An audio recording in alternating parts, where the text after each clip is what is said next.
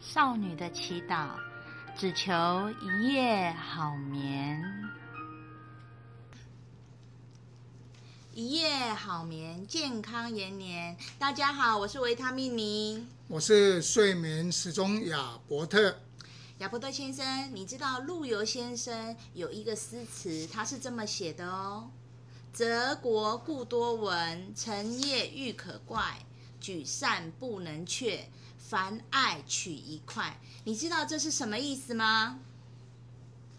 听说宋朝古代陆游在那个地方所待的地方，择果，因为水乡择果，你知道蚊子结孓的地方就会有很多，那这些蚊子特别多，特别会可能在晚上起来。但是整个意思呢，他命你你知道吗？嗯，我知道他的意思就是说，晚上夜晚的时候蚊子非常的多，拿扇子呢怎么拍呢都拍不掉，那只能取一块艾草来做熏香，把蚊子熏不见。所以呢，陆游呢除了很会泡茶之外呢，其实他也有睡眠障碍。为什么有睡眠障碍呢？因为他每天都被这些小蚊子轰隆轰隆的，嗯，轰到睡不着。所以呢，大家有没有这样子的困扰？譬如呢，我个人的经验是这样子：如果呢，您的枕边人呢，他有打呼的习惯，或跟你同寝室有打呼的习惯，基本上我会在半夜拍他一声，然后他会惊醒过来，然后我会问，他会问我发生什么事。我就会很客气的跟他说：“不好意思，刚才你的脸停了一只蚊子。其实我是为了要让他不要打呼，所以我只能骗他说，轻轻的拍他的脸，说你的脸上停了一个蚊子。他还会被你打，还跟你说谢谢，对不对？所以睡眠时钟亚伯特先生，我可以请问您这么有学问的医学博士，我们人为什么会打鼾？好，打鼾的原因呢？其实我们人类的整个解剖的构造，在颅骨前后径是比较短的，下顎骨如果有些是下顎内缩的话，舌骨又比较低，在结顎上如果有肥胖的话，它的舌头就会变得肥大或是肥胖。当我们开始入睡的时候，也许舌头会后倒。那你知道我们舌头的主成分，它除了肌肉、肌腱。还有就是也会有脂肪。我们当入睡的时候，熟睡的时候，肌肉松弛的时候，舌头后倒，就可能会阻碍到我们的上呼吸道。这时候呢，你就会慢慢的出现打呼的声音。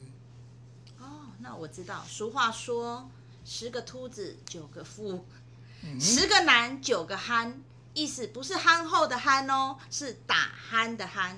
所以呢，呃，睡眠时钟亚伯特先生，我可以请教你吗？我们到底台湾有多少人会打鼾？根据台湾的流行病学调查呢，台湾的成年男性大概每三个人就会有一位，女性呢每八个人就会有一位。但是这个随着年纪越大，打呼的人是越来越多，因为呢，我们知道老年人他的舌头。就会慢慢比较松软无力，接着呢，包括他我又有肥胖，我们常常关心的民众只是关心他是中广肥，但是各位不要忘记了，随着年纪越大，他的舌头可能脂肪的堆积越来越多，所以当睡觉的时候，仰躺的时候，舌头就有可能后倒的情况出现。所以呢，其实随着年龄越来越大，其实打鼾的几率越来越大。然后呢，男性比女性比较容易有打鼾的状况，而且常常打鼾的人呢，打到一半呢，自己会惊醒，说：“哎，刚刚是什么声音？”其实是被自己吓醒。那我可以请问睡眠时钟亚伯特先生，如您所说的，我们打鼾的比例其实不算低哦。那这样子打鼾对生活有什么影响？啊，我在这里先跟您分享一下，我知道有什么影响。在我身边的好朋友里面呢，他们夫妻感情非常的好，可是呢，就是不知道为什么每次呢去住饭店的时候呢，他们呢都会订两间房。那我就心里想说，那是不是就是假面夫妻？那后来就 很不好意思的问一下，我说，哎，你们怎么会订两间房这样子？然后他的太太就说，那实在是没有办法，因为我有睡眠障碍，我先生打呼又非常的大声，所以呢，我们只好每次都订两间房保，呃，以确保我们可以睡得饱，然后隔天可以快乐的出游。所以打鼾到底对生活有什么影响呢？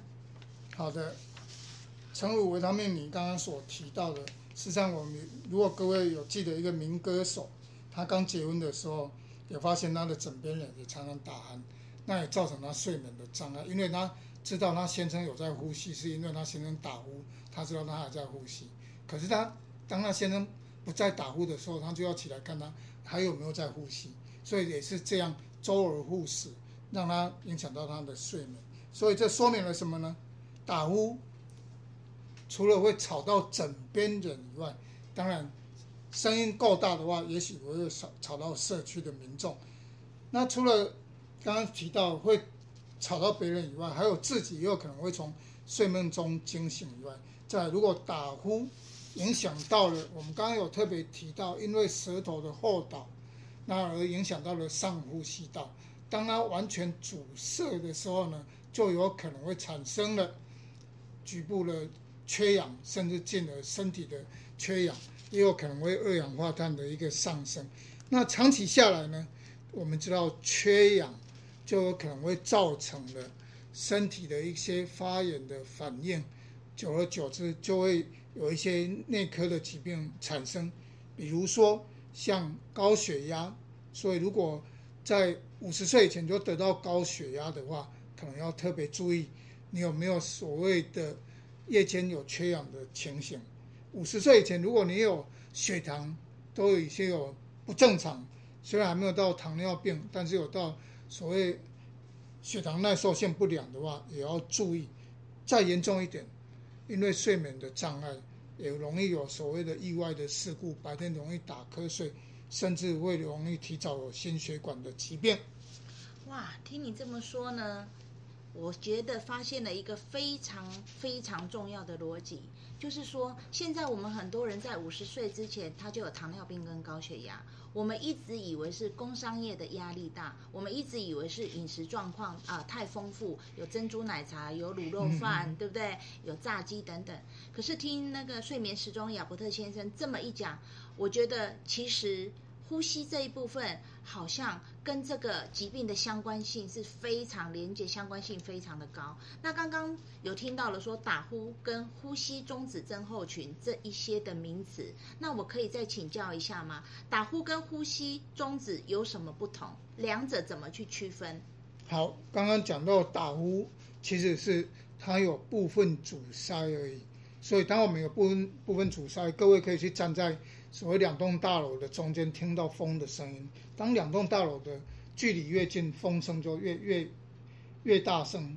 当两栋大楼分开的时候，也就是说，我们上呼吸道如果是打通的，其实是没有声音的。当你的呼上呼吸道逐渐的缩小的时候，它的呼吸声音就越来越大，越来越大。当整个都塞住的时候，也没有声音。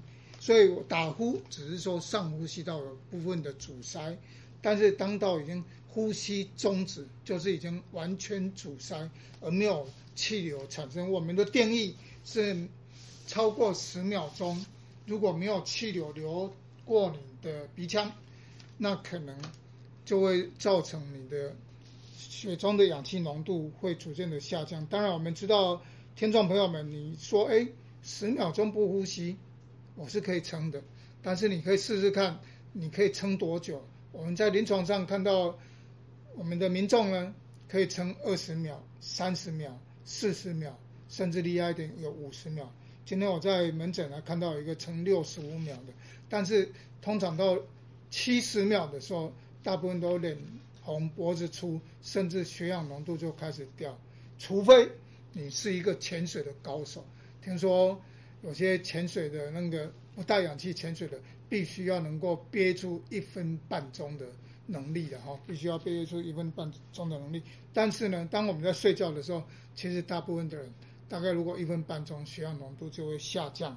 所以呢，大概打呼跟睡眠呼吸终止最大的不同是，打呼只是上呼吸道的部分阻塞，睡眠呼吸中止，它有可能几乎上呼吸道阻塞狭窄到一定的程度，让气流几乎没办法通过你的上呼吸道到气管而行一个正常的呼吸，就会产生睡眠呼吸中止症。哦，那我又学到了一个意思，就是说我们。每年有呃，我们三位男性就会有一位打呼，八位女性就有一位打呼。而打呼有可能是因为我们的上呼吸道啊、呃、阻塞，但是打呼可能引起后面的效应，就是所谓的呼吸中止，是这样子吗？是的。好，那如果呼吸中止对我们生活跟身体有什么影响？既然刚刚我们呃睡眠时钟亚伯特先生说，他可能会并发呃血氧中缺氧，因为我们呼吸中止了嘛，不是那个我们看僵尸片呼吸中止，僵尸不会来咬我们哦，不是哦，真正呼吸中止对生活是非常有影响的哦，所以呼吸中止对我们生活和身体到底会有什么影响？其实我们在这里一直要跟听众朋友们特别讲，我们在临床上常常你的医师关心你有没有得到三高，所谓的三高常常讲的是高血压、高血脂、高血糖，但是我们胸腔科除了注意你的三高以外，我们还一直强调了一低，一低的低就是低血氧。但我们临床上如果在白天你都会低血氧的话，那可能是本身你的。肺部的疾病已经严重到低血氧，像现在所谓的新冠肺炎的病人，他可能严重的新冠肺炎，他会低血氧，就必须要用到氧气。白天如果有低血氧，除了肺部的毛病以外，再有就是心脏的毛病，哦，那可能因为心脏衰竭而低血氧。但是这个睡眠呼吸中止刚好白天没有问题，但是到夜晚的时候，就是夜间的缺氧。那夜间的缺氧。就是会产生我们所谓的沉默的缺氧，常常一般的民众他是也不知道，临床的医师外表在白天也看不出来，但是你却是在无形当中经过日积月累，都在夜间产生了一个缺氧的情况。那缺氧会有什么样的问题？缺氧就会让我们身体里面产生一个发炎的因子，像我们所谓的 tumor necrosis factor 或是 interleukin six。哦，这些发炎因子呢，让我们的内皮的血管细胞就会受损，甚至让我们的因为缺氧，我们身体有两个主要监测血中氧、血中的氧气浓度的，包括我们的主动脉弓，还有包括我们的颈动脉那个地方都有一个侦测血氧的浓度，还有包括那个 pH 值，血中的酸碱度。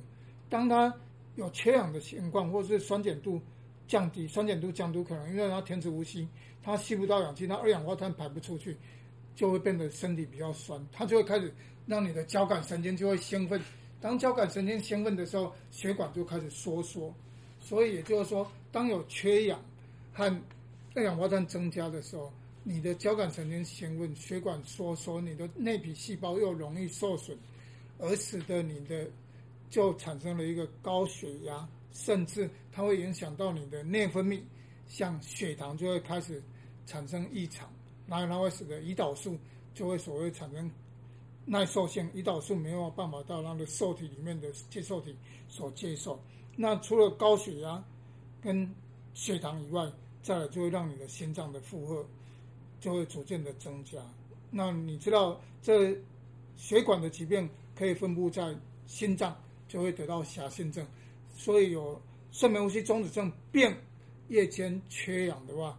就容易比别人容易得到了心血管疾病，甚至有心律不整，在脑部的血管就脑血管疾病，也就是所谓的中风，就是所谓的中风。那这样的情况呢，不止造成个人的影响，因为我们知道这一群人都是社会的经济支持者。我们现在在临床上，从我们之前所提到的，哎，现在的疾病在往年轻化。各位听众朋友们。当你是二十到五十岁，甚至到二十到六十五岁，这一群人是在社会打拼经济的人，甚至是家庭的经济支持者。当你因为脑血管疾病或心血管疾病而产生了问题，对自己、对家里都产生非常大的冲击。我们最近在临床上就看到有三十二岁的人脑中风的，三十六岁的人来医院，一个胸闷、心肌梗塞，甚至急救还要用到叶克膜来帮忙抢救。虽然后来抢救回来，但是他们这群人都必须要经过一段漫长的复原的期间。这不只是对他个人的影响而已，对家庭都是付出惨痛的代价，甚至对整个社会，因为经济的生产力就会降低。我们非常谢谢睡眠时钟亚伯特先生。其实呢，在他陈述的这一个过程当中，我听他已经说过了好几次。确实，我们目前的呃，我们的生产精英基本上因为呃身体的部分、中风的部分，就会造成后续家庭非常大的一个压力，也会留下非常小的稚子，就是他的孩子基本上是很小的。那一个女人必须承担中风的呃老公，然后她年迈的母亲、父亲，加上还要。呃，喂养他的孩子，所以呢，在这个里面，如果您的枕边人你发现已经有打呼了，那我觉得一定要请他赶快去做检查。来，我们再来请那个睡眠时钟亚伯特先生。是，那刚刚有特别提到的是对自己本身的问题、健康问题，还有对家庭的问题、对社会的问题。但是不要忘记，还有一个大众运输工具的各位辛苦的司机们。如果你到晚上睡觉，枕边人会说你有打呼，那我们知道英国甚至日本对于这些大众司机、大众运输工具的的司机们，都会特别去检查有没有睡眠呼吸中止。如果有的话，除了影响到自身的健康，还有影响到所有乘客的安全。比如说，我们在知道我们的台湾的高铁刚。开始营运前几年，又有司机们因为列车长过站而没有停。这不止发生在台湾，在日本也有曾经过站不停。那在美国，在航空界的 pilot，他不是过站不停，他是一打瞌睡，就本来要拉起的那个，本来要把飞机拉起就往下，就会直接坠机，就会不止造成自己的安全，还有造成乘客的安全。所以呢，意外事故，刚刚讲的是大众运输，哦，当然你。在工作场所，因为你睡眠不好、品质不好，有可能会造成自身的安全还有交通的意外。嗯，非常谢谢睡眠时钟亚伯特先生。所以各位听众一定要记住哦，如果你的枕边人已经开始打呼了，或者因为小孩子是鼻子过敏，然后晚上睡觉有鼾声，千千万万不要大意，一定要到胸腔科或睡眠中心去做检查。最后祝大家一夜好眠，健康延年。